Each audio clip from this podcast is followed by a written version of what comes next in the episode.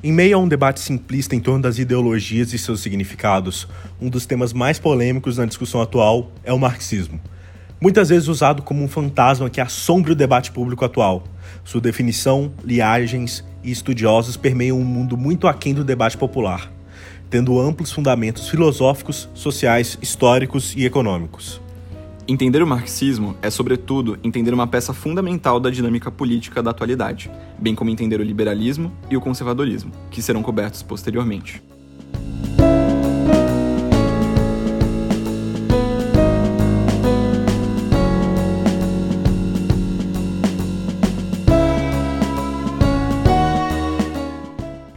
Eu sou o João Pedro Freitas, membro da EPEP USP.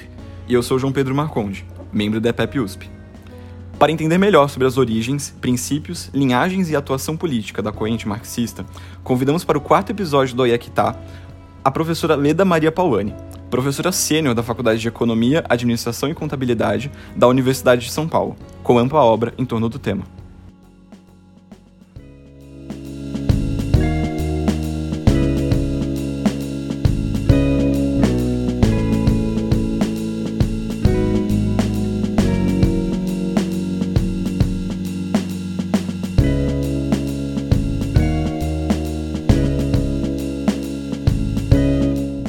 Bom, Leda, para começar essa entrevista, a gente queria falar um pouquinho sobre o que é marxismo, porque apesar de ser um termo extremamente importante e jogado à torta e à direita no debate público, tem múltiplos significados, desde o seu entendimento como uma ciência, como um método de análise, até como um mero conjunto de posições normativas, de postulados normativos. Sendo assim, qual que é o seu entendimento do termo?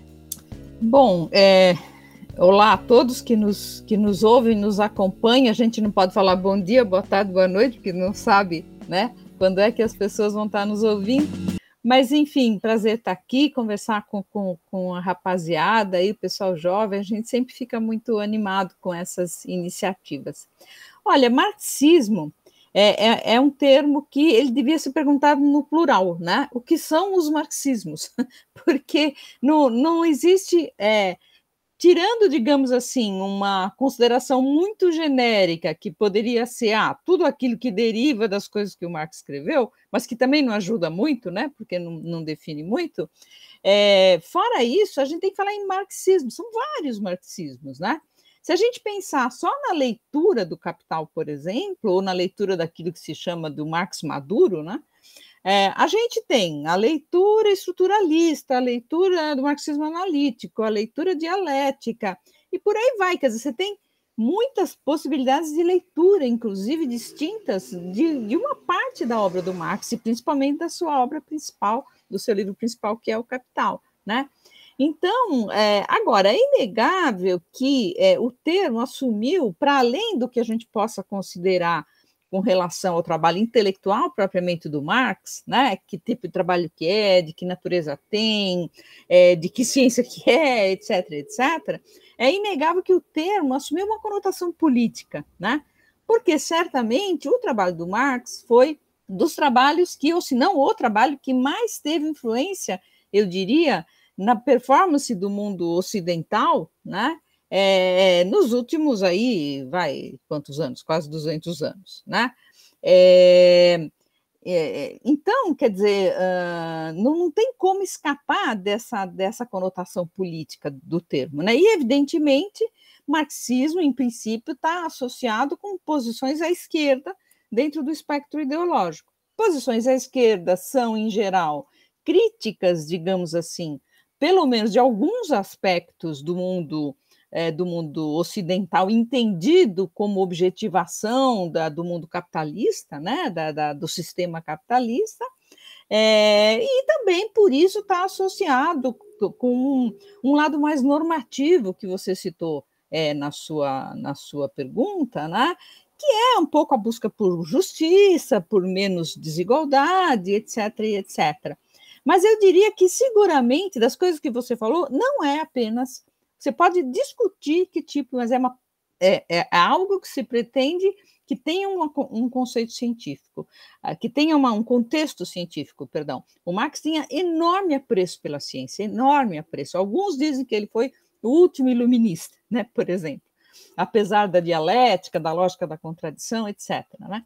Mas é, não tem como é, considerar é, que, é, a, a, digamos, as, as observações, as, as, considerações que derivam é, do approach marxista sejam apenas normativas, isso, isso não. Né? Isso aí é, é um bom argumento para quem diz: ah, isso aí é wishful thinking, isso aí é o que você gostaria que fosse, mas não é assim. Não, muito longe disso.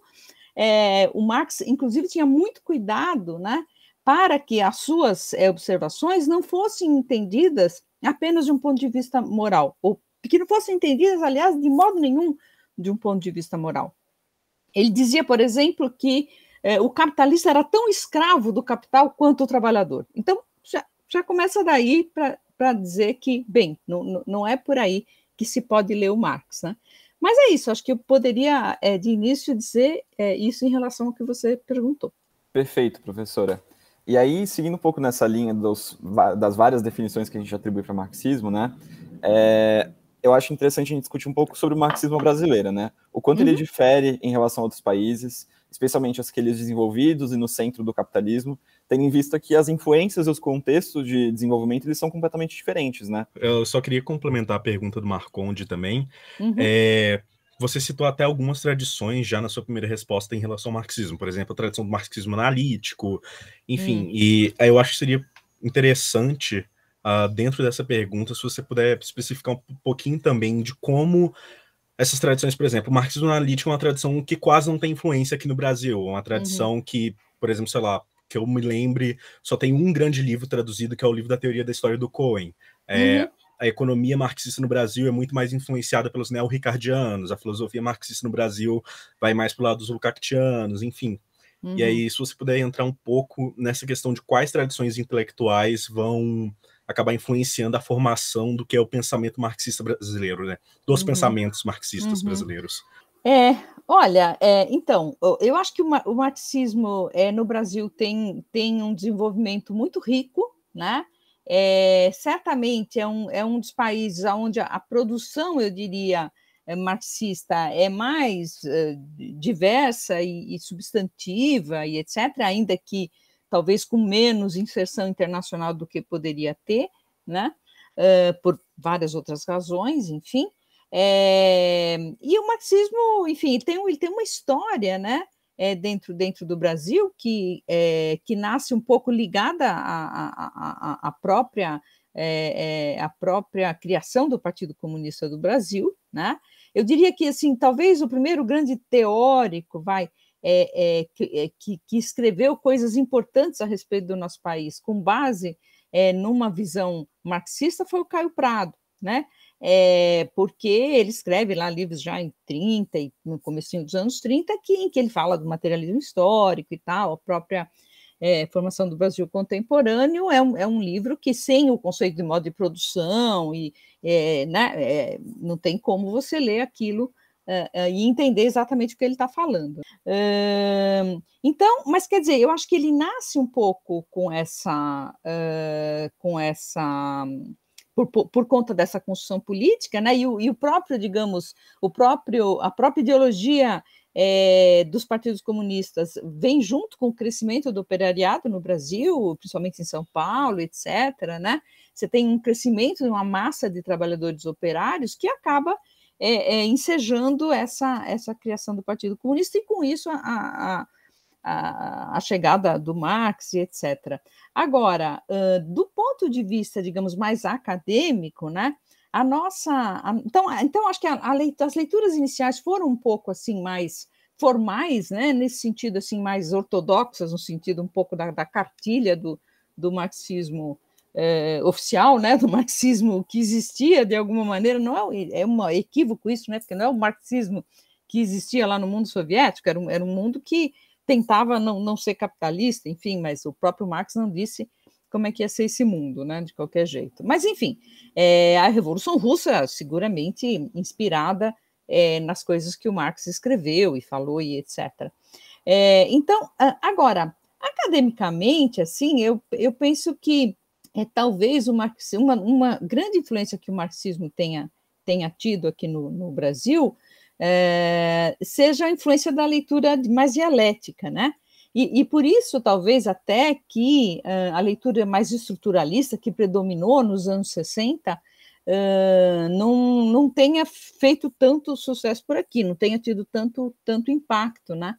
É, eu, eu, diria que essa, que essa vertente, né, que vai ter, por exemplo, no professor Rui Fausto, uh, falecido há pouco tempo, ou talvez o seu nome mais expressivo, né, ele é um filósofo e tal, mas ele adianta muito uh, uh, o expediente, vamos dizer assim, é, na com, com, a leitura dialética, na resolução de muitos dos impasses que entravam, né, entravam no sentido de entravar, não do verbo entrar, né, entravam e dificultam é, é, a vida de muito, de muito marxista, né, que, porque são questões que aparentemente é, são de difícil resposta e que já apontam para uma é, enfim, uma dificuldade de você continuar a manter determinadas posições marxistas, e, e, e, que, no fundo, se você faz uma leitura dialética, você entende perfeitamente é, o, o por que, que aquilo está ali daquele jeito e por que, que o Marx é, colocou as coisas daquela forma, né? Então, uh, uh, então esse, esse tipo de é, esse tipo de leitura no Brasil, acho que ele avançou muito. O próprio Rui é, me dizia que eh, no Brasil tinha um marxismo de melhor qualidade nesse sentido do que na própria França, claro, que foi sempre dominada pela leitura do Louis Althusser, que era uma leitura estruturalista e etc. Né? Então a gente teve essa, essa uh, facilidade aqui, vamos dizer assim, né, de uma, um, um, certo predomínio eh, na leitura do Capital e, do, e da, da, obra toda do Marx Maduro, eu diria, e mesmo na leitura é, das obras de transição, né? o próprio professor Paulo Arantes, por exemplo, é, muito do, do que ele faz é, é um, um, pouco uh, a partir da, da, da, da, ideologia alemã, né? dos, dos escritos de 44, que são os escritos onde o Marx, uh, enfim, é o certidão de, de batismo do Marx Maduro e de, e de óbito do, né, do Marx filósofo, de alguma forma, enfim, é, então, enfim, a gente tem, a gente construiu uma tradição aqui, né? E que vem desse, desse tipo de, é, de leitura, né? E isso, isso faz diferença. Eu, por exemplo, não teria feito a minha tese, é, ou pelo menos não teria feito do jeito que eu fiz, sem, sem ter, fiz, fiz cursos lá na, na FEFELESTE com, com o Rui, com o Paulo Arantes, né? Então, é, vai formando uma, uma tradição. Então, é lógico que isso, assim, parece muito mais conversa de filósofo do que de economista, mas eu, como economista, eu digo que isso é uma conversa de economia política, né? É, eu, como economista, não é impossível para mim ler o Capital do modo ricardiano, como muitos leem, né? Eu acho que você perde boa parte da riqueza e do, e do, escopo das observações do Marx. Eu pensei em fazer uma intervenção também, já pensando um pouco é, que a gente perguntou sobre marxismo brasileiro, em como hoje, é, assim, vai, de 2000 e, pelo menos 2015 para cá, tem sido muito importante uma leitura mais, tipo, uma leitura latino-americana, né, em, ou como a questão da latino-americanidade tem sido importante na afirmação dos povos, né, em relação à questão de dominação ocidental, uhum. é, e aí eu queria saber, tipo, em que vias isso trabalha aqui no Brasil? Porque hoje a gente tem é, bastante gente discutindo esses temas, né, como o trabalho ele, é o, do Marx ele é importante nesse contexto, é, de oposição à dominação, né? Queria que a senhora comentasse um pouco Desculpa, sobre. Não entendi suas últimas palavras. De oposição a? Oposição à dominação. Ah, domina... dominação, você está falando imperialismo, esse tipo de Sim, coisa? Exatamente. Ah, tá. Ok, ok. Uh, então, olha, é, eu acho que, bom, a, a, a, o contexto específico da, da, América Latina ensejou essa, essa vertente muito rica da discussão é, que tem que tem o seu a sua plataforma de lançamento, pelo menos no Marx, né, é, na abordagem marxista, que é a teoria da dependência. Agora, a teoria da dependência também tem 25 ramos e, né, e vertentes, e, enfim, mais marxista, menos marxista, mais weberiano, mesmo dentro do, do, das versões mais marxistas, você tem diferenças, etc. Né? É, então, isso, e, e, e, dentro desse, digamos assim, é, desse, desse, contexto mais geral latino-americano, eu acho que a produção brasileira dentro da teoria da dependência ela, ela é muito expressiva, se não absolutamente determinante do, do, do, que é a, do que é a teoria da dependência. E eu acho que é, a forma como o capitalismo, para chegar exatamente na sua questão, a forma como o capitalismo se é, desenrolou, se desenvolveu nos últimos, nos últimos 20 anos, enfim, pelo menos, né? É, ela, ela uh, enfim, coloca, coloca esse, é, essa, é, esse contexto latino-americano, né? É, no, no, centro da discussão, no sentido de que é, bom, você tem um, um, pedaço do capitalismo periférico que se industrializa e vira a China, o Sudeste Asiático, etc., etc., e você tem um, um outro pedaço do lado de cá que começa o Brasil, que vai mais à frente nesse processo, começa um processo de, de industrialização e depois tem uma regressão brutal, que é o que é o que a gente que é o que a gente tem hoje, né? Então, é, eu acho que eu até escrevi recentemente um artigo que se chama Dependência 4.0 e vai sair numa revista lá da Universidade de Berkeley, que se chama Latin American Perspectives, né? É, justamente tentando é, discutir um pouco essa questão da atualização da, da, da, da, teoria da dependência, né?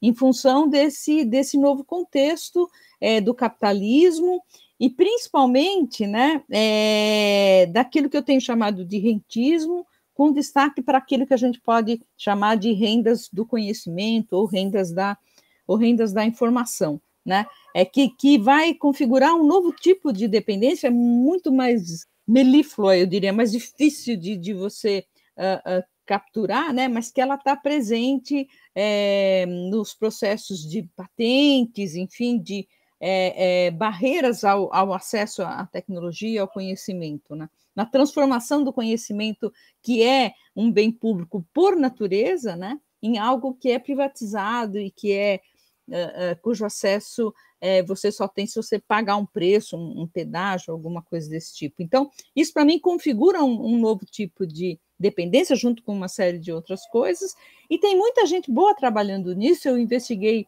é, inclusive, fui da banca de uma tese de uma professora lá da Bahia, da Universidade Federal da Bahia, professora Elizabeth Moura, e ela escreveu sobre isso uma tese muito boa. É, a gente está vendo se consegue é, publicar em livro e tal, né? Então tem uma produção aí crescendo, ex-orientando os meus, que tem publicado, inclusive fora do, fora do Brasil, sobre essa questão é, das teorias da renda, enfim, usando a teoria da renda do Marx e como que isso é, como que isso vai configurando um, um aumento dessa, dessa dominação e dessa, é, é, de, de, de, dessas relações que, enfim, a gente pode chamar de, imperialistas nesse sentido, né? Uh, entrando um pouquinho mais dentro disso, em relação principalmente como o marxismo ele vai se constituir, bom, a intelectualidade ela acaba sendo um reflexo da materialidade, ela acaba sendo uhum. um reflexo uh, de como, de que estágio do capitalismo o país está, enfim. E eu queria te perguntar, acho que um ponto muito interessante é que, especialmente depois dos anos 80, anos 90, você tem uma fragmentação cada vez maior da classe trabalhadora no Brasil. Você uhum. tem uma estratificação cada vez maior de renda, você não tem mais um proletariado coeso como você tinha ali até, sei lá, nos anos 60, 70. Uhum. Uh, isso, inclusive, é tema do um, Em Defesa do Socialismo do Haddad. Do Haddad. E, aí eu queria te perguntar como você acha que o marxismo brasileiro acabou respondendo isso e se ele respondeu de maneira satisfatória ou não a esse movimento material. Então, olha, é, eu acho que o trabalho do Haddad é, é talvez, o, a, a, enfim, o que, o que de mais interessante é, é já tenha sido feito nessa, nessa necessária linha de pesquisa de repensar uma teoria de classes é, no, no, enfim, no atual estágio do, do, do, processo mundial de acumulação e em países periféricos como, como o Brasil. Né? Eu acho que tem duas, duas é, tendências aí, né? mas eu acho que não, não foi feito muito, é, enfim, uh, uh, uh, não foi feito muito até onde eu conheço, aí talvez seja desconhecimento meu, porque talvez seja um tema mais tratado por, por sociólogos, enfim, né? Mas até onde eu, eu consigo enxergar aqui no, aqui no Brasil, é, eu, eu, vejo o trabalho do Fernando, enfim, que eu conheço há muito tempo, estava na tese dele, né, que foi feita no final dos anos 90 e tal. É, uh, mas é, eu penso o seguinte, que eu acho que aí a gente, pensando na questão em si, né, a gente tem duas, duas tendências, né? De um, de um lado, a gente tem uma tendência que a gente poderia chamar aqui, usando um termo que o professor Paulo Arantes gosta, que é a brasilianização do mundo, né? que é o que é um pouco é, esse, esse processo, tirando a China, que enfim, são outros 500, né? É, mas esse processo de, de, precarização geral das relações de trabalho, da perda de direitos, é, do, do, trabalho é, cada vez mais flexível, é, intermitente, etc., etc. Então, hoje se vai configurando um, um, um, mundo que, do ponto de vista da forma, quer dizer, a relação compra e venda de força de trabalho está aí, é essa, né? Essa definidora.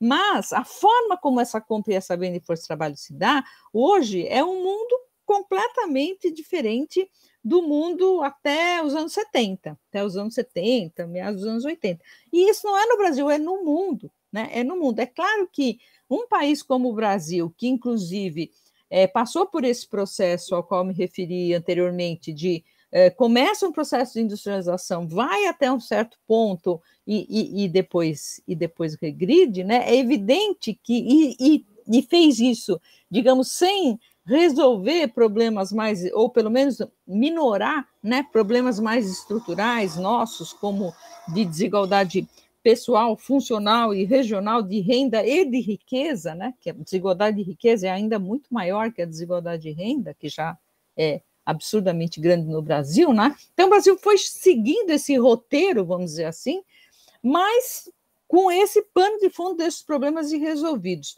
E aí esse negócio faz água, e, e se junta a, a fome com a vontade de comer no, no, pior sentido, né? Quer dizer, você já tem um, um contexto de desigualdade, de, de precarização meio natural que provém da história brasileira, e você junta isso com um período em que o capitalismo está indo nessa, nessa direção, né? Hoje se fala muito, por exemplo, de da, da processos, processos de uberização da força de trabalho. Então, e isso é uma coisa que que, se você pensar pelo lado do que significa é, uh, em termos de, de relações formais de, da, da, da, mercadoria capital com a mercadoria trabalho, a gente já tem, já está velho de barba branca de, de uberização da força de trabalho, né?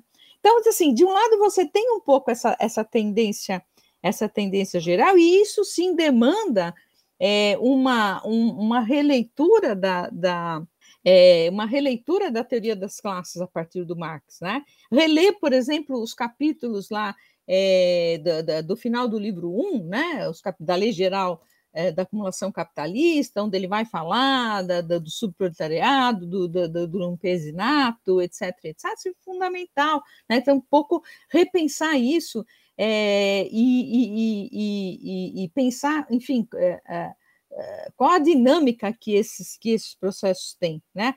É, e, e, de outro lado, então, você tem um, um, pouco essa, essa coisa mais geral, mas de outro lado você tem as, as especificidades do Brasil, né? É, do Brasil como um país periférico, como um país é, que teve essa trajetória, né? E, aí, e os processos históricos são sempre trajetória dependentes, né? As coisas não são, não caem do céu, né? Elas têm elas têm razões que vão, que vão dinamicamente se, se transformando e gerando novas, novas situações. Muito obrigado pela resposta, uh, Marconde. Perfeito. É, bom, a gente conversou também, assim, pegando o gancho da latino-americanidade e também de como a senhora falou que a gente discutir, a gente está discutindo economia política, né? Uhum. Também tem a, assim, os diagnósticos econômicos que a gente pode pensar em relação ao Brasil. Eu queria perguntar, é, nessa sua visão, como são os principais diagnósticos econômicos do Brasil no momento que a gente vive, é, considerando a nossa situação, tipo, também enquanto país latino-americano, tem toda uma questão fiscal, né? É, acho que toca um pouco na questão de, é, de como o Ocidente influencia um pouco, tem a questão de FMI, é, que é muito latente nos países latino-americanos. Queria pensar um, um, pouco nessa dimensão, tanto macro é, econômica do Brasil, como que ele se porta, né? Que uhum. diagnóstico que a gente pode realizar hoje? E só complementando a pergunta do Marcondes também, uh, se você puder além de falar sobre as questões de diagnóstico de tipo de política, econômica e tudo, hum. é, falar um pouquinho sobre qual é o seu entendimento de estágio de desenvolvimento do capitalismo no Brasil. Uh, pelo que eu sei, não é ponto pacífico entre os marxistas em que estágio o Brasil está. Tem pessoas vão defender uma tese acima de feudalidade, pessoas vão entender que o Brasil já é um capitalismo periférico, mas ainda assim em alguma medida desenvolvido, enfim. Se puder entrar um pouco nisso e como isso acaba refletindo nos seus diagnósticos, seria perfeito. É, bom, então eu vou fazer o seguinte: eu vou começar pelo seu complemento de pergunta aqui do, do, do, do João Pedro de Freitas, e depois eu volto, volto na questão inicial do, do João Pedro Marconde.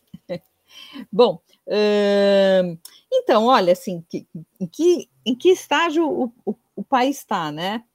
Uh, aí para responder essa, essa pergunta, a gente teria que um pouco partir de alguma, de alguma ideia sobre uh, o, que, o, que, o que, que se poderia considerar efetivamente um país desenvolvido. Né?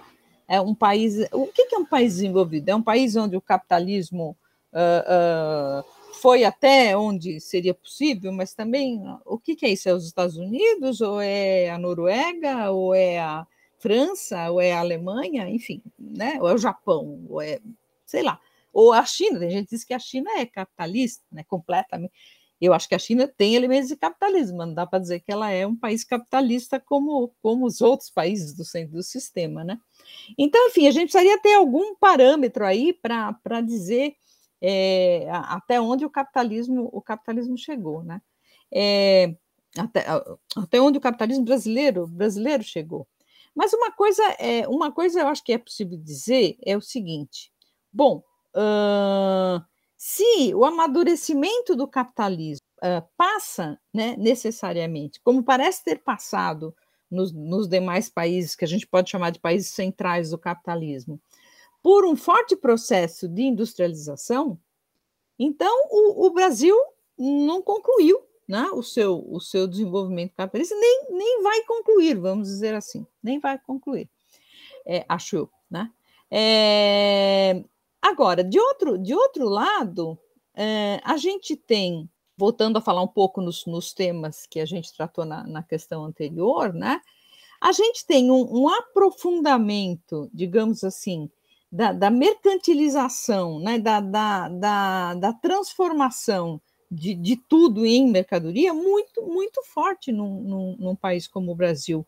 E isso, e isso é resultado é, do, do, do, desenvolvimento capitalista, no, por, por, por mais funestas que sejam as, essas consequências desse movimento do ponto de vista social, né, da, da qualidade de vida, etc, e etc.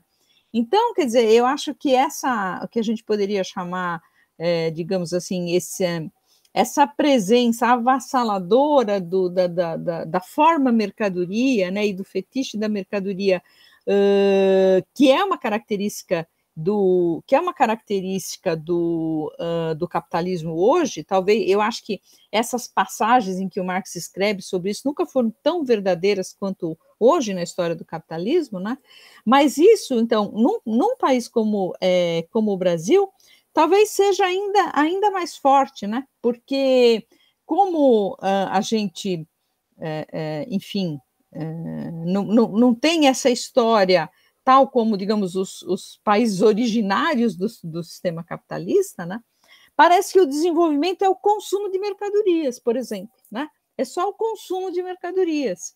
É, então, você quase que identifica a cidadania com o consumo. Se o cara não consome, então ele não tem não tem cidadania, né? Ele, ele, a cidadania fica identificada ao, ao, ao, ao, consumo, né? Esse eu acho que é uma coisa que a gente pode perceber, por exemplo, né?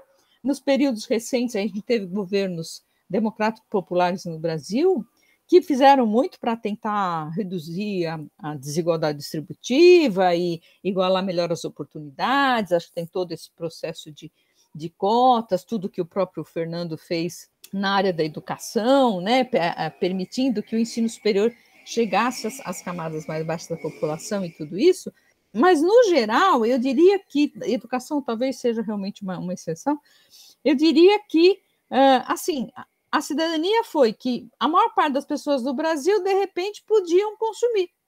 Podiam ir ao shopping, podiam é, comprar uma passagemzinha de avião, uma prestação e andar de avião, podiam, né? Bom, e acho que não é isso, né? acho que não é isso que a gente pode pensar é, de um país socialmente desenvolvido, pelo menos, né? É, então, eu acho que no, no, caso do Brasil, né, pelo fato dele ter essa história, digamos, que não é a história protocolar do desenvolvimento capitalista, né, a história, digamos, mais é, é, padrão, vamos dizer assim, do, do, desenvolvimento capitalista, ele ficou só com o fim da linha, né? Que, porque a história correta, digamos, é assim: você cresce materialmente, se desenvolve tecnologicamente, cria base produtiva, né? continua a desenvolver tecnologia, cria melhoria de produtividade, melhoria de empregos, e, portanto, você melhora a qualidade de vida das pessoas que então podem consumir mais, né? A gente ficou só lá com o fim da linha, né? Dizendo, não, uh, uh, se puder consumir mais, ok. Não, mas espera, né? Você tem toda uma questão é, é, estrutural que tem que ser resolvida. Tanto, tanto isso é verdade que o primeiro vento contra que teve, que foi, uh, que foi digamos, o impacto da crise de 2009 é, nos, nos é, basicamente nos países é, do Sudeste Asiático e, e, o contraponto disso no, no Brasil, já, enfim, levou a um ladeira abaixo que deu onde a gente está hoje, infelizmente, até do ponto de vista político, né? Então, então uh, eu acho que desse ponto de vista, digamos, da, da força da forma mercadoria, talvez o Brasil seja um dos países mais capitalistas do mundo, vamos dizer assim, né?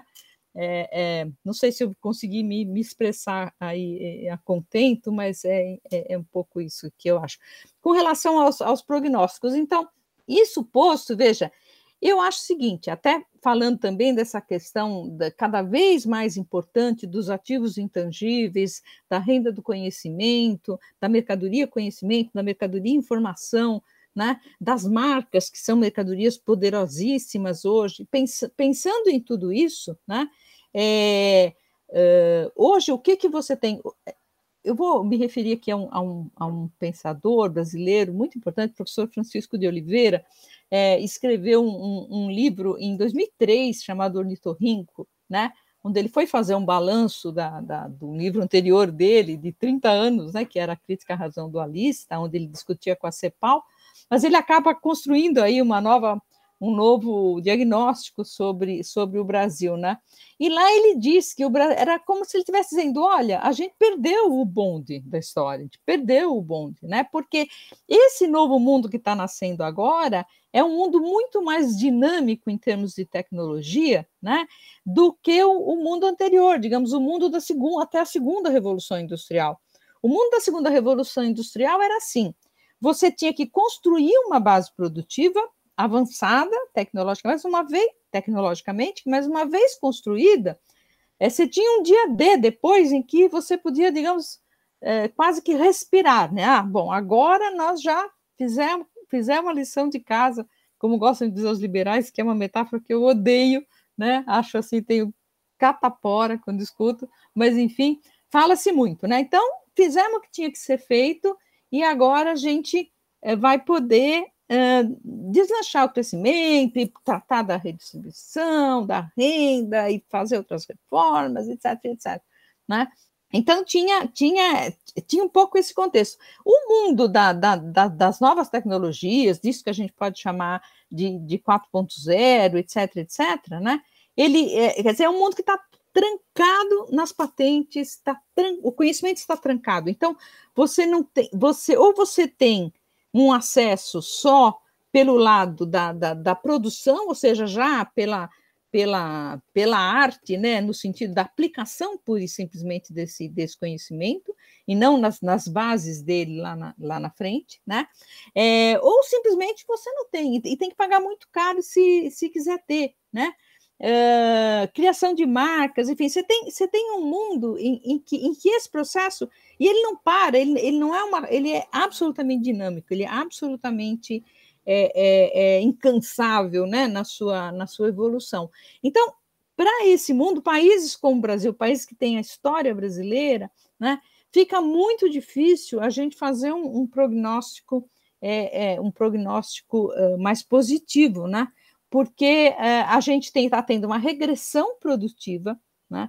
Os setores é, em que a gente tem, é, digamos, alguma dianteira tecnológica são setores de mais baixo valor agregado, né? Os setores que que é, de produtores de bens primários ou de bens agrícolas, enfim, de valor agregado muito, muito reduzido. Né?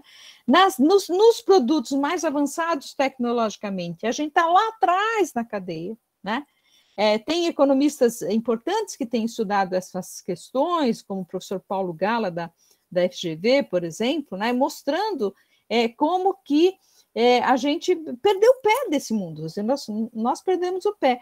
Então, é, o, o que, que, a gente poderia esperar de, de, um capitalismo como o brasileiro? Né? Ele, na realidade, o capitalismo brasileiro volta a ficar né, aquilo que foi nos, nos quatro séculos até, até o século, até, o, até os anos 30 do século XX, né? que é o seguinte, meio que completamente dependente dos humores da economia da economia internacional. Quando você tem bons períodos é, da economia internacional, preços de, de, de, commodities sobem e tal, períodos de, de ascensão do crescimento, você tem possibilidades de fazer alguma coisa aqui dentro, né, em termos de desenvolvimento social, e quando você é, tem períodos ruins, você se estrepa aqui dentro, enfim, né? Então fica uma, fica uma. E quando você tem governos absolutamente incompetentes como esse que a gente tem agora, você tem um período bom lá fora e mesmo assim aqui dentro é um desastre, né? Então a gente, isso, digamos, esse ficar ao sabor do que acontecia no mundo fora do nosso território aqui, né, é, era a nossa característica até, até pelo menos os anos 30 do século XX, como descobriu o Celso Furtado, né, que descobriu que aí então houve uma mudança no polo dinâmico da economia. Então a gente volta um pouco para essa situação e isso é muito é muito ruim, né? É muito é muito pouco muito pouco alvissareiro. Então o, o, os prognósticos, a gente para a gente tentar, digamos assim, reverter isso, teria que ter um fortíssimo é, apoio é, no desenvolvimento da ciência básica, né, da, da, o que passaria por apoiar a própria universidade pública, depende de um Estado que, que se dispõe a fazer isso, e com essa política fiscal tão insana, nem pensar, né? É, enfim, te, tem uma série de constrangimentos aí que nos impedem de tentar alguma coisa que consiga superar essa, esses entraves. Perfeito, professora, muito obrigado. Hum. E diante de tudo que você falou, eu acho que a gente vai caminhando muito bem para um, um, uma finalização em que a gente pode falar de atuação política, né? De esses prognósticos, como o Brasil vai lidar com, é, com todas as suas questões, os seus esqueletos do armário, né? É, que ele tem em economia, em política, em sociedade, né? E eu ia perguntar exatamente como você entende que deve ser essa atuação política?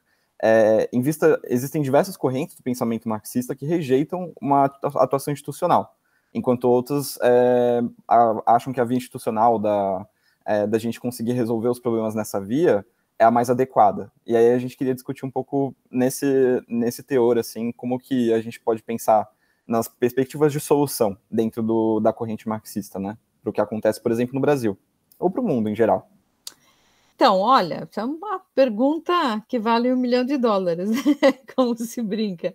É, difícil, quer dizer, quando você fala de é, um caminho só institucional, é um caminho, ah, havia eleições, etc. Né? Então você vai, é, você, enfim, você entra dentro das regras do jogo para conseguir mudar um pouco o contexto em que, em que o jogo em que o jogo acontece. É, eu acho que, uh, digamos, essa, essa via, essa via, ela é uma via uh, desejável no sentido de que ela, uh, digamos, ela é menos vulnerável a, a, episódios de violência, né? Que eu acho que é uma coisa que a gente tem sempre que, que, que, que lutar para não, não acontecerem, né? Agora, de outro lado, Uh, de outro lado, a gente tem uh, também, quer dizer, uma série de iniciativas, né, é, que de repente podem ser é, podem ser incentivadas para, digamos, é, contestar essa, essa tirania da, da, do modo de vida capitalista, vamos dizer assim, né? Tem um, um, site, que eu não sei se vocês conhecem, de um jornalista amigo nosso, enfim, muito, muito bom, chama-se Antônio Martins, que é Outras Palavras, né? E eles, eles publicam muitas coisas nesse sentido, né? De é, apoio iniciativas pós-capitalismo, de pós-capitalismo, né? Então, então o pós-capitalismo é assim, então vamos apoiar tudo que é o comum, tudo que é o coletivo, tudo que é o solidário, tudo que é o contrário do que, do que é, digamos, um, um, mundo moldado pelo capital e pelos princípios é, do sistema capitalista é, produziriam, né, enquanto máximas de vida e etc. É, então, acho que iniciativas por esse lado também são, são importantes, porque elas vão, é, digamos, mostrando que existem outros mundos e vidas possíveis, né? E dentro dessa, desse plano, mas de um outro lado, eu diria, eu acho que num país como o Brasil, a gente precisa de ter uma atuação, precisa uma atuação política é, fundamental no sentido de acabar com o racismo estrutural, né? Eu acho que no Brasil, sem isso, a gente não vai superar jamais essa fratura social que nos marca. Nós temos o nosso nosso país é dividido em duas partes e ele sempre foi assim desde a época da escravidão e não deixou de ser assim. E há momentos em que isto uh, fica ainda mais, é, é, é, enfim, fica ainda mais claro, né? Fica ainda mais clara a existência dessa fratura. É, eu não tenho dúvidas, pode ser que seja uma leitura talvez até ingênua, mas eu não tenho dúvidas de que parte de todo o movimento que houve é, para derrubar a presidenta Dilma, enfim, o golpe que houve e tudo é, e tudo que veio é, depois, a própria prisão do presidente Lula e tudo mais, foi porque não se engoliu a única coisa que, a única coisa, não, não, não, digo, mas enfim, uma das coisas mais importantes que o governo Lula fez, que foi justamente de é, é misturar os espaços, né? A, a, a, a, burguesia brasileira, os setores da elite brasileira, são setores que uh, eles, uh, uh, enfim, querem manter o seu caráter senhorial. Não tem como manter dialeticamente, não tem como manter o seu caráter senhorial se não tiver os de baixo, né? Então ele não quer saber que ele vai entrar no avião. Isso é, gente, isso pesou. Eu tenho certeza absoluta que isso pesou nos destinos do Brasil. O cara não quer sentar no avião e, de repente, olhar para o lado e o porteiro do prédio dele está sentado do lado dele. Ele não quer isso. Ele não quer, ele não suporta, ele não aceita. Né? Avião, universidade, shopping, chique, é para uma classe, não é para as demais. O capitalismo não é assim, porque o capitalismo quer vender. Se o porteiro comprar a passagem do avião e pagar, beleza, né? Então, o capital não. não, não mas a, a, a, sociedade que o capital cria e a sociedade que o capital criou num país que tem a história que o Brasil tem, né? É uma, é uma sociedade fraturada e é fraturada por conta da questão racial, fundamentalmente. Fundamentalmente. É, quando a gente pega os dados de desigualdade, né, a gente vê é, claramente é, é, quem são as pessoas que estão do lado mais desigual, né, do lado de menos renda da, é, da, da, da, da sociedade brasileira. Né? Então, eu acho que politicamente, para um país como o Brasil, a gente precisa lutar muito para isso. Acho que o professor é, Silvio Almeida, né, que escreveu aquele livro importantíssimo sobre o racismo estrutural, a gente tem trabalhado um pouco juntos e tal, é, e tem feito um papel é, fundamental, assim, de, de colocar essa questão no centro, porque não é uma questão de uma minoria, não é uma questão de um grupo, não é uma questão marginal, ela é central, né? Então, eu, eu penso que, quer dizer, você tem luta em várias frentes, né, necessárias para um país como o Brasil, independentemente de se ele vai ter um desenvolvimento mais ou menos é, capitalista, enfim, é, segundo os conformes do que seria um desenvolvimento capitalista, mas se a gente pensar na questão social mesmo, né, das vidas que estão aqui dentro desse território, a gente tem, é, a, a, quando digo a gente, assim, todo mundo que, que se julga progressista, enfim, que pensa num mundo no mundo menos injusto, né? Acho que eh, para o Brasil essa, essa luta é, é, é, fundamental.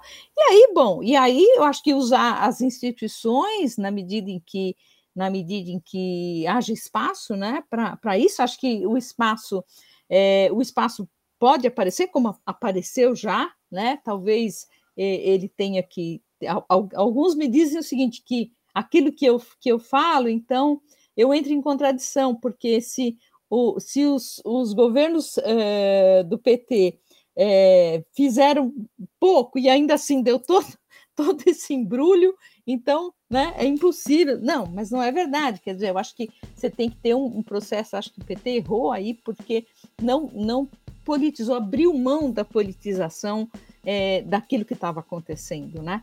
E aí, e aí quando a coisa re, começou a reverter, só ficou aquele processo que eu falei para vocês do, do, fim da linha, só ficou aquela coisa, eu tinha o consumo e agora eu estou perdendo o consumo.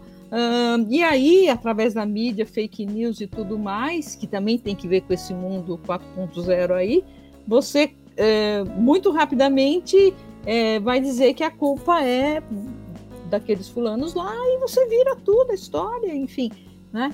É, são, acho que são esses os, os ingredientes aí dessa, dessa, dessa, dessa coisa complexa aí, né? Que é tentar é, tornar o Brasil melhor um pouco. Muito, muito obrigado, professora, uh, por ter aceitado o convite, por ter participado. Uh, bom, foi uma entrevista muito boa, eu aprendi bastante. Imagino que o Marconde também, imagino que nossos ouvintes tenham uhum. aprendido muito também. Uhum. Uh, a gente adoraria ficar aqui conversando por mais algumas claro. horas, mas sabemos que Uhum. Enfim. Uh, então é isso. Muito obrigado. Uh, fica o convite para participação em futuros podcasts e eventos. Okay. É, e é isso. Muito obrigado você também, caro ouvinte, que nos ouviu até aqui. É isso e até o próximo episódio. Até logo a todos. Obrigado. Muito obrigado.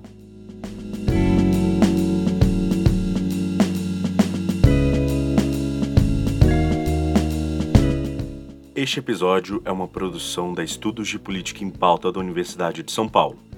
O roteiro e a produção deste episódio foram feitos por mim, João Pedro Freitas, e pelo João Pedro Marconde. A edição deste episódio foi feita por mim e a trilha sonora deste episódio foi feita por Miguel Lian Leite.